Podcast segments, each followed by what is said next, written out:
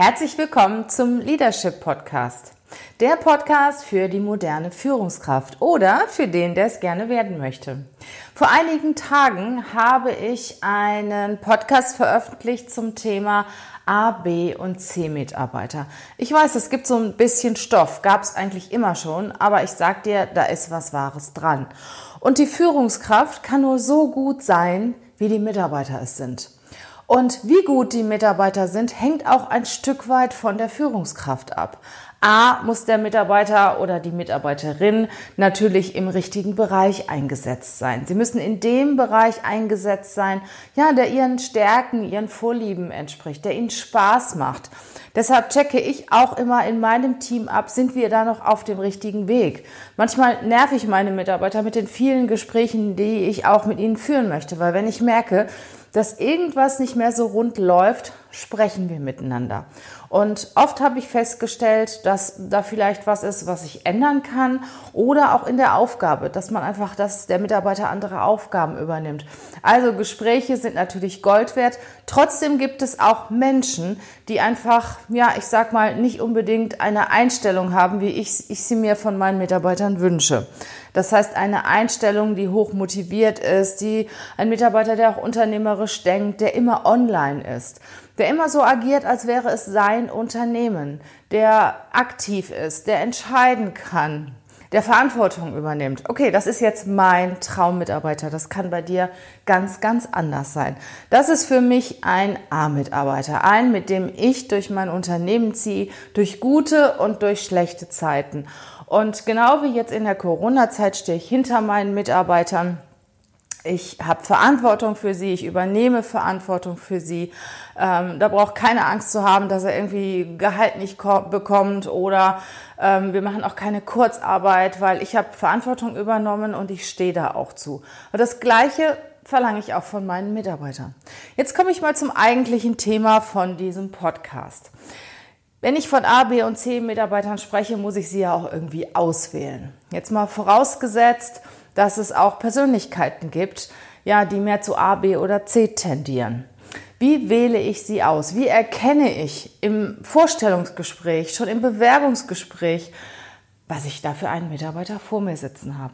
Und ich habe dir mal so zwölf Fragen rausgesucht. Es gibt natürlich viele, viele mehr und du kannst sie auch abwandeln, ähm, wie, wie sie auch, ich sag mal, deine, deinen Vorstellungen entsprechen. Das sind zwölf Fragen, die ich öfter mal nehme oder ähnliche Fragen, um herauszufinden, was ist das eigentlich für ein Typ, der mir da gegenüber sitzt. Und du wirst schon die Tendenz der Fragen erkennen. Es geht um die Persönlichkeit, es geht um das Mindset, es geht um die persönliche Einstellung des Mitarbeiters. Und das musst du herauskriegen.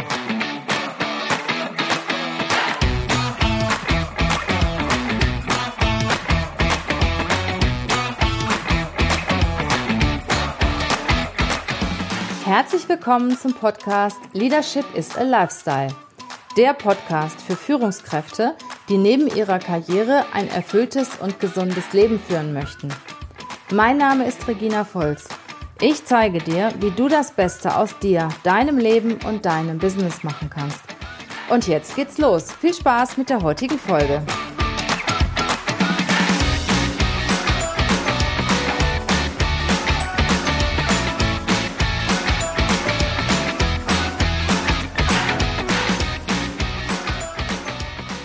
Bevor ich dir diese zwölf Fragen vorstelle, möchte ich dir noch eins sagen zu einem Bewerberinterview. Und zwar ist es ja so, der Bewerber kommt zu dir, ist natürlich nervös. Ne? Also ich sag mal, du hast so eine Art Hochstatus und er möchte was von dir, natürlich du auch von ihm, aber du bist da wesentlich routinierter im Gespräch. Für ihn ist das vielleicht oder für sie ist es vielleicht was weiß ich, ein, zwei Gespräche, die ihr vielleicht in, im letzten Monat gehabt habt oder in den letzten Monaten. Also für den Bewerber ist es in der Regel etwas Besonderes, wenn er zu einem Bewerbungsgespräch kommt und er ist nervös. Und wenn jemand nervös ist, dann kann er sich auch nicht wirklich so geben, wie er wie er ist. Und das finde ich auch manchmal so schade, wenn wir die wirklich richtig guten Kandidaten in ein Vorstellungsgespräch schicken, weil wir sie gut finden, Vorstellungsgespräch bei dem Unternehmen, weil wir sie empfohlen haben. Ja, und die losen da total ab, weil sie einfach nervös sind. Dann gehen die da hin, dann sitzen da vier, fünf Leute ihnen gegenüber und ich sag mal, eine Führungskraft muss das abkönnen. Ja, die muss sich auch entsprechend vorbereiten. Aber nicht jeder bereitet sich so vor, wie er es eigentlich sollte. Und du musst den Bewerber dahin kriegen, dass er die Nervosität verliert. Darauf wollte ich eigentlich hinaus. Weil wenn jemand nervös ist und wenn er nicht so in, in, in seinem Sein ist, sage ich mal, ähm, dann ist er auch nicht echt. Und dann kannst du das auch nicht werten, was er sagt. Da machen auch viele Personaler und Führungskräfte einen großen Fehler, indem sie den Bewerber nicht knacken. Knacken meine ich damit, indem sie ihn wirklich, indem sie mit ihm wirklich ein, ein, ich sag mal, fast freundschaftliches Verhältnis, auf jeden Fall ein vertrauensvolles Verhältnis aufbauen. Weil es öffnet sich eine Person nur, wenn du, sie das Gefühl hat, sie hat ein vertrauensvolles Verhältnis zu dir. Das heißt, ja, du, du gehst mehr ins Unterbewusstsein, du aktivierst mehr das Unterbewusstsein. Nicht der Kopf redet, sondern das Unterbewusstsein redet.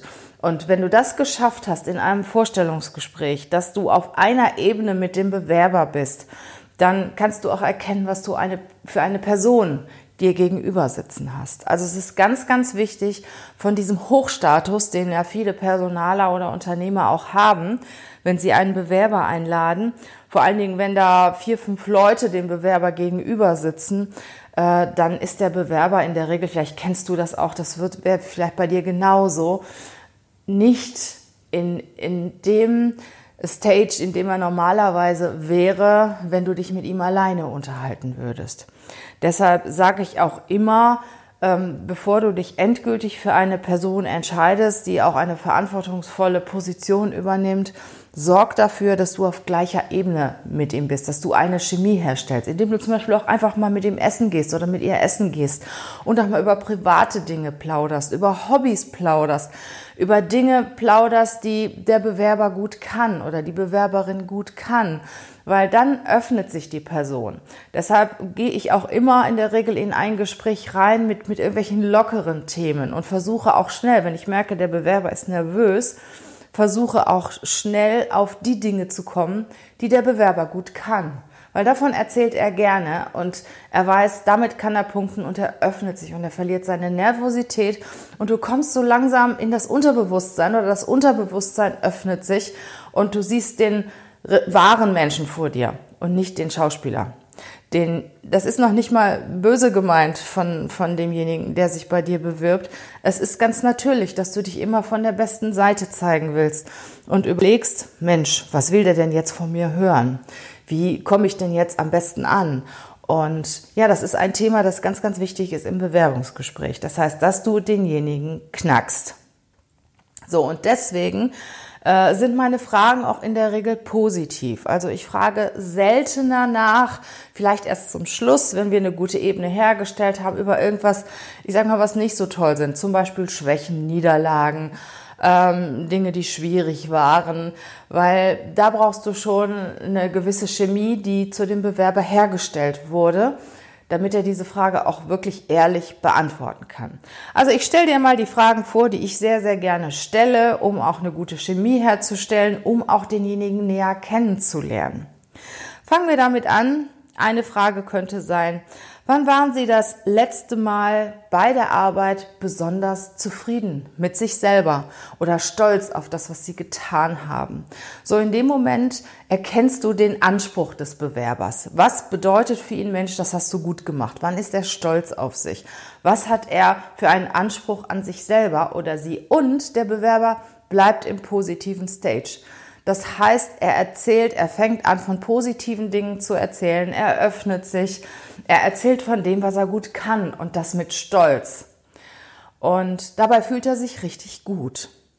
Das zweite ist, ein sehr, sehr wichtiger Punkt, ein, ein ich sag mal, ausschlaggebender Punkt überhaupt. Ich frage äh, den Bewerber oder die Bewerberin, was sind ihre drei wichtigsten Werte?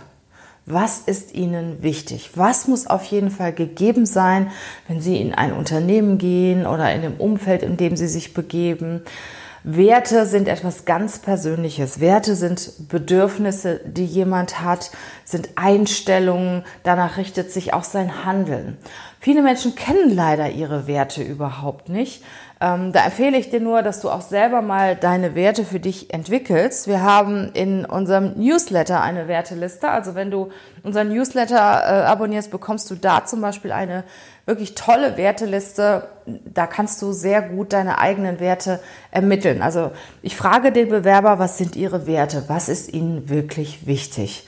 So, und dann kommt dann sehr häufig Ehrlichkeit, Verantwortungsbewusstsein, äh, Freundschaft, Familie. Das sind alles sehr, sehr wichtige Werte. Und äh, manchmal kommt auch, sagen wir mal, Erfolg und finanzielle Unabhängigkeit. Ich hatte mal einen Bewerber, der erzählte mir, dass sein Wert Frieden ist. Und das kommt ganz, ganz selten. Normalerweise hast du auch das als Wert, was kritisch in deinem Leben ist. Und der kam aus dem Kriegsgebiet. Und äh, wenn du zum Beispiel auch sagst, Treue ist ein großer Wert für dich, dann hast du da in der Regel auch schon mal nicht so gute Erfahrungen gemacht. Also ein Wert be bekommt besondere Bedeutung bei dir, wenn der dir oft fehlt. Weißt du, und wenn du sagst, ähm, zum Beispiel Ehrlichkeit ist ein großer Wert für dich, dann hast du da auch ein Thema für dich. Weil wenn es selbstverständlich ist, dann denkst du da manchmal gar nicht dran. Es kann natürlich sein, dass es wirklich absolut on top bei dir steht. Aber denk mal bei dir selber darüber nach, was ist dir wirklich wichtig und warum ist dir das wichtig? Ne? Weil, weil du einfach wirklich deine ganze Persönlichkeit darauf ausgerichtet hast, weil du schon mal schlechte Erfahrungen gemacht hast. Ich hatte schon mal einen, einen Coachie im Coaching, der erzählte mir, ähm, ja, ein großer Wert ist Freundschaft für ihn. Diesen Wert hatte er aber vorher nicht, weil er ist umgezogen und in seiner alten Stadt hatte er ganz, ganz viele Freunde, da war Freundschaft überhaupt kein Thema. Und dann ist er in eine neue Stadt umgezogen und war auf einmal alleine und plötzlich wurde der Wert Freundschaft unwahrscheinlich wichtig, weil in dem Moment wurde ihm bewusst, dass was vorher selbstverständlich war, ist gar nicht selbstverständlich und das ist ihm unheimlich wichtig. Also, entwickel deine Werte und ich frage den Bewerber auch, was sind ihre Werte und daran kannst du festmachen, passt der überhaupt in deine Unternehmenskultur? Passt der zu den Kollegen? Passt der zu den Aufgaben? Passt der zu dir? Zu dem, was du von ihm erwartest? Also Werte spielen eine ganz, ganz wichtige Rolle. Dann geht's weiter. Also dann habe ich noch eine, ja, ich sag mal positive Frage. Mit welchen Kollegen arbeiten Sie besonders gerne zusammen? Das heißt, da erzählt er auch von seinen Lieblingskollegen und dadurch erkennst du immer mehr, was ist ihm wichtig. Ja, wenn, wenn derjenige zum Beispiel sagt, ja, mit Kollegen, die nett und freundlich sind, äh, die ein gutes Team bilden, ist das ein Unterschied, als wenn der Bewerber sagt, mit einem, mit einem Team, mit Kollegen, die richtig anpacken und wirklich denen es auch wichtig ist, mit mir zusammen ein Ziel zu erreichen. Also da kannst du schon daran erkennen, wie diejenigen ticken. Und dann kannst du auch die Gegenfrage stellen, mit welchen Kollegen arbeiten sie nicht gerne zusammen? Was darf der Kollege nicht mitbringen?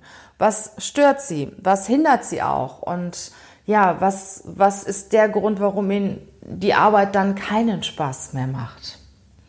Dann auch die Frage, was wünschen Sie sich für einen Vorgesetzten? Was ist Ihnen wichtig von Ihrem Vorgesetzten? Wie sollte der sich Ihnen gegenüber verhalten? Und daran erkennst du auch schon zum Beispiel Verantwortung übergeben, unterstützen, wie derjenige auch geführt werden möchte. Und dann kannst du auch entscheiden, ist das das, was du möchtest? Dann könnte zum Beispiel eine Frage sein, was war bisher Ihre größte Herausforderung? Was hat Sie so richtig herausgefordert und wie sind Sie mit dem Thema umgegangen? Und daran erkennst du auch wieder, was für den Bewerber, für die Bewerberin auch eine Challenge ist. Ja, was, was auch herausfordernd ist, ist es für dich eine Kleinigkeit auf die, auf die Position bezogen, eine Kleinigkeit oder ist es schon etwas Besonderes? Und was betrachtet der Kandidat als Herausforderung. Wenn du eine Führungskraft hast, kannst du die Führungskraft auch fragen, welche Eigenschaft sollte Ihr Mitarbeiter eigentlich haben? Ja, was ist Ihnen wichtig, wenn Sie Mitarbeiter führen? Was müssen die Mitarbeiter mitbringen? Welche Mitarbeiter führen Sie besonders gerne? Und wenn derjenige keine Führungskraft ist, kannst du auch die hypothetische Frage stellen und sagen, okay, jetzt stellen Sie sich mal vor, Sie sind der Vorgesetzte, was wünschen Sie sich für Mitarbeiter? Und die Antwort ergibt eigentlich immer das, wie er sich selber sieht. Ja, also das, was er selber, den Anspruch, den er an sich selber hat oder den sie an sich selber hat, gibt sie oder er immer an die Mitarbeiter weiter. Und er wird dir nichts erzählen, was er selber nicht vertreten kann. Als achtes ähm, empfehle ich dir eine Frage, die einen Perspektivwechsel mit sich bringt. Also, was würde zum Beispiel Ihre Familie, was würden Ihre Freunde über Sie erzählen, wenn ich Sie anrufen würde und fragen würde, ähm, was ist der Herr Müller-Meyer eigentlich für ein Mensch? Was zeichnet ihn aus? Was kann er besonders gut? Und in der Regel bleibe ich da auch immer auf der positiven Seite, weil du kannst dir überlegen, also die, die Stärken, die Kompetenzen zeigen auch irgendwo, wo die Schwächen sind. Das heißt, wenn eine Kompetenz sehr, sehr stark ausgeprägt ist, dann kannst du dir auch genau überlegen, was er nicht so gut kann. Also ich sag dir mal ein Beispiel.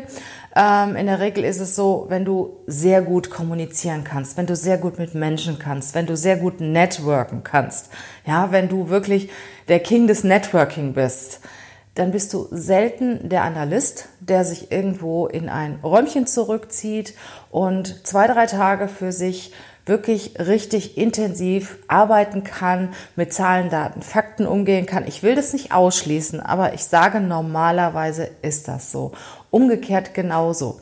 Bist du derjenige, der sehr analytisch ist, der sehr perfekt ist, sehr detailorientiert, bist du normalerweise nicht der Bühnenmensch. Ne? Also normalerweise kannst du schon an den Stärken erkennen, wo sind denn die Schattenseiten? Also ich frage in erster Linie direkt erst immer nach den Stärken. Und dann ist ein Perspektivwechsel auch sehr schön.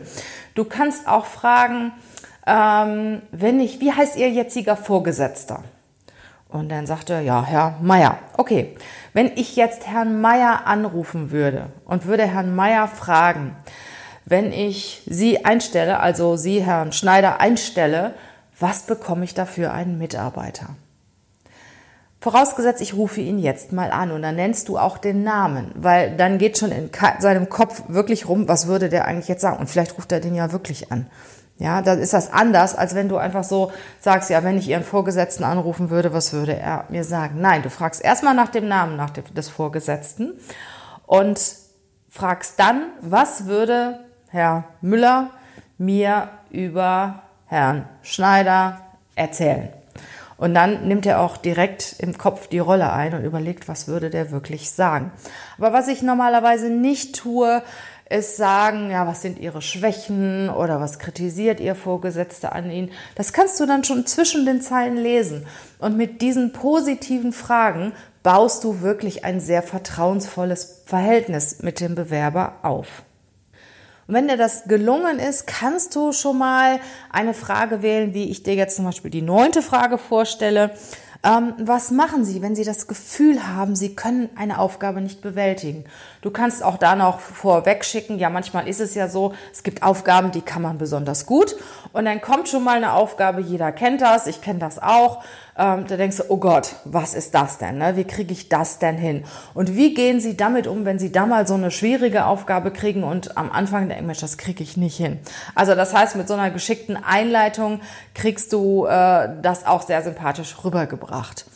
Und wenn du merkst, dass, dass der Bewerber sich öffnet, auch was, sagen wir mal so, die schwierigeren Themen angeht, kannst du auch weitermachen. Zum Beispiel mit der Frage 10, Wann sind Sie das letzte Mal gescheitert? Was ist Ihnen mal nicht gelungen? Und dann kannst du auch wieder sagen, ja, es, es geht ja jedem von uns so, ne? Viele Dinge gelingen, aber irgendwann gibt es auch mal was, was nicht so gut gelingt. Und was ist Ihnen in der Vergangenheit nicht so gut gelungen? So. Und wenn du aber merkst, du irritierst den und der weiß nicht weiter und überlegt und fängt wieder an, sagen wir mal, nachzudenken, was kannst du denn jetzt erzählen? Dann geh wieder weiter mit einer positiven Frage. Dann geh wieder weiter dahingehend, wo du wieder ihn auch auflockerst und ja, wo, wo du ihn in eine positive Stimmung bringst. Zum Beispiel, du stellst die Frage, wann sind sie das letzte Mal gescheitert und du merkst, oh je, der hadert jetzt rum, der will dir irgendwas nicht erzählen oder weiß auch nichts. Manch, manche Menschen sind ja auch noch gar nicht richtig gescheitert. Ne? Dann, dann ähm, greifst du ein und sagst, naja, ähm, oder was war denn schwierig für sie? Ne? Dann, dann schwächst du das so ein bisschen ab, damit die Stimmung wieder aufgelockert wird. Ja, die Frage 11, die ich dir gerne geben würde, Sie machen auf mich einen, ja, einen recht ausgeglichenen, recht entspannten Eindruck. Was regt Sie eigentlich auf? Was bringt Sie aus der Ruhe? Und dann merkst du auch wieder ein Stück weit seine Werte. Was regt ihn auf?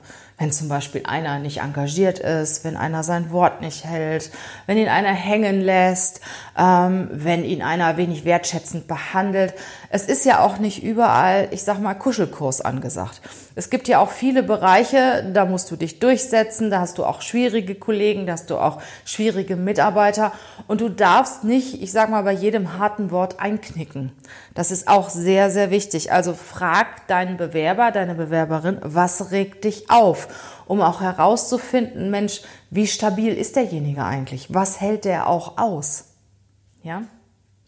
Ja, und die zwölfte Frage, die ich dir heute vorstelle, ähm, ist auch wieder eine Frage, die auch so in die positive Richtung geht. Ähm, welchen Mitarbeiter oder welche Führungskraft bekomme ich, wenn ich sie einstelle?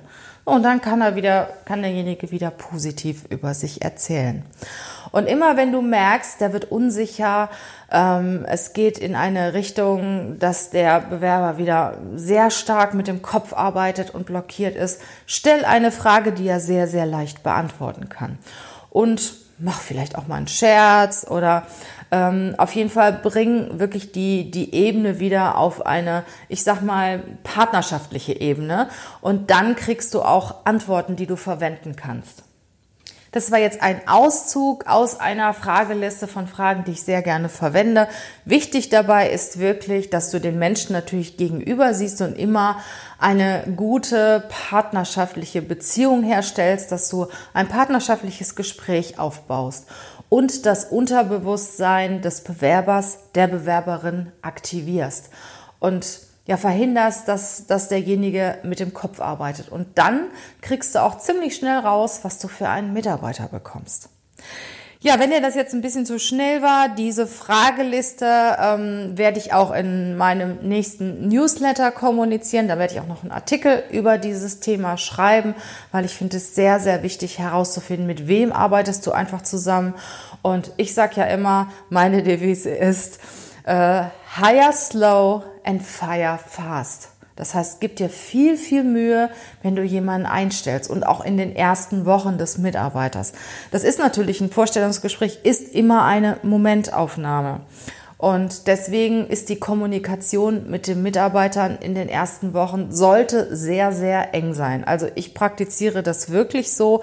Ich habe jetzt im Moment eine neue Kollegin eingestellt und wir haben ein sehr, sehr enges Verhältnis miteinander und ich kommuniziere sehr direkt. So weiß jeder, woran er ist. Ich kriege raus, äh, was ihre Stärken sind, was sie nicht so gerne macht und kann dann die Aufgaben auch anschließend danach richten. Und ich finde es auch wichtig, wenn der Mitarbeiter, wenn du Feedback von dem Mitarbeiter einholst, wie willst du eigentlich geführt werden? Ähm, ist das okay für dich, wenn ich da mit dir regelmäßig offen drüber spreche? Weil es gibt auch Mitarbeiter, die das nicht so gerne haben. Also die, das offene Wort in alle Richtungen finde ich sehr, sehr wichtig und verlange auch ein Feedback von deinem Mitarbeiter, weil manchmal gibt es irgendetwas, was so brodelt und ja, du weißt es nicht. Und es, es, es spitzt sich immer mehr zusammen und irgendwann ist es nicht mehr zu retten. Ich muss am Ende noch eine Story erzählen, äh, die passt eigentlich ganz gut dazu. Ich hatte mal äh, ein Team zur Mediation, weil das Team sich angeblich überhaupt nicht verstanden hat. Es war eine ganz junge Teamleiterin, das war eine Biologin, ich glaube auch schon eine äh, promovierte Biologin und die hat einen Bereich geleitet mit langjährigen Mitarbeitern. Und die Biologin, die war gerade mal, ich sag mal, wenn sie überhaupt 30 war, auf jeden Fall um den Dreh rum, irgendwas so zwischen 28 und, und 32. Und in dem Team waren ältere Mitarbeiter und ältere Mitarbeiterinnen und eine war über 50. So, und äh, die ältere Mitarbeiterin hat diese neue Vorgesetzte unwahrscheinlich blockiert. und schlecht über sie geredet und das ganze Team irgendwo so ein bisschen gegen sie aufgestachelt und keiner hat das verstanden, weil diese Dame war eigentlich immer sehr friedlich. So, und dann haben wir eine Mediation gemacht und ähm, lange Rede, kurzer Sinn. Ähm, Im Endeffekt stellte sich raus, dass diese ältere Mitarbeiterin sich unheimlich daran gestört hat, dass die neue Teamleiterin immer gesagt hat, meine Mädels. Und dann sagte sie, wie kann, wie kann die mit ihren, was weiß ich, noch nicht mal 30 Jahren zu mir, wo ich über 50 bin, erfahren bin, sagen meine Mädels oder mein Mädel. Ja, und das war so eine Kleinigkeit. Ja, und die Teamleiterin hat das überhaupt nicht gewusst und die hat sich da überhaupt nichts bei gedacht. Das war so ihre Sprache und die fand das, die fand das toll. Die wollte damit die Stimmung im Team auch, auch in eine positive Richtung, in eine lockere Richtung bringen und hat genau das Gegenteil erreicht. Was ich, will ich dir jetzt damit sagen? Also redet miteinander. Die haben wirklich wochenlang Konflikte gehabt, bis sie dann bei mir saßen und am zweiten Tag der Mediation kam das auf einmal raus. Und das bringt ja auch noch irgendwo ja so eine Einstellung mit sich. Ne? Also die ältere Dame hat sich auch nicht, nicht ernst genommen gefühlt und auch nicht wertgeschätzt gefühlt und die Erfahrung auch nicht geschätzt gefühlt. Einfach durch diesen Ausspruch. Also sowas kriegst du natürlich raus, wenn du schnell kommunizierst. Wenn du einfach sagst, hör mal, ich habe das Gefühl, da stimmt was nicht. Da ist was zwischen uns. Was ist das? Kannst du mir da weiterhelfen? Oder wie, wie willst du von mir geführt werden? Was gefällt dir? Was gefällt dir nicht? Also fordere auch als Führungskraft das Feedback von deinen Mitarbeitern ein. Gut, also ich wünsche dir eine tolle Zeit. Viel, viel Fingerspitzengefühl bei der Auswahl deiner Mitarbeiter. Auch den Bewerbern wünsche ich viel Fingerspitzengefühl bei der Auswahl der zukünftigen Chefs und bei der Auswahl der Unternehmen, weil es ist ja keine Einbahnstraße. Ich wünsche dir eine tolle Zeit, mach's gut, bleib gesund. Ja, und ich hoffe, ich hoffe, wir hören uns in den nächsten Tagen wieder. Bis dann, ach übrigens, ach, ich würde mich so freuen, ich würde mich richtig freuen, wenn du mir auch mal eine gute Bewertung geben würdest. Also eine 5-Sterne-Bewertung. Fände ich mega, mega cool. Bis dann, tschüss.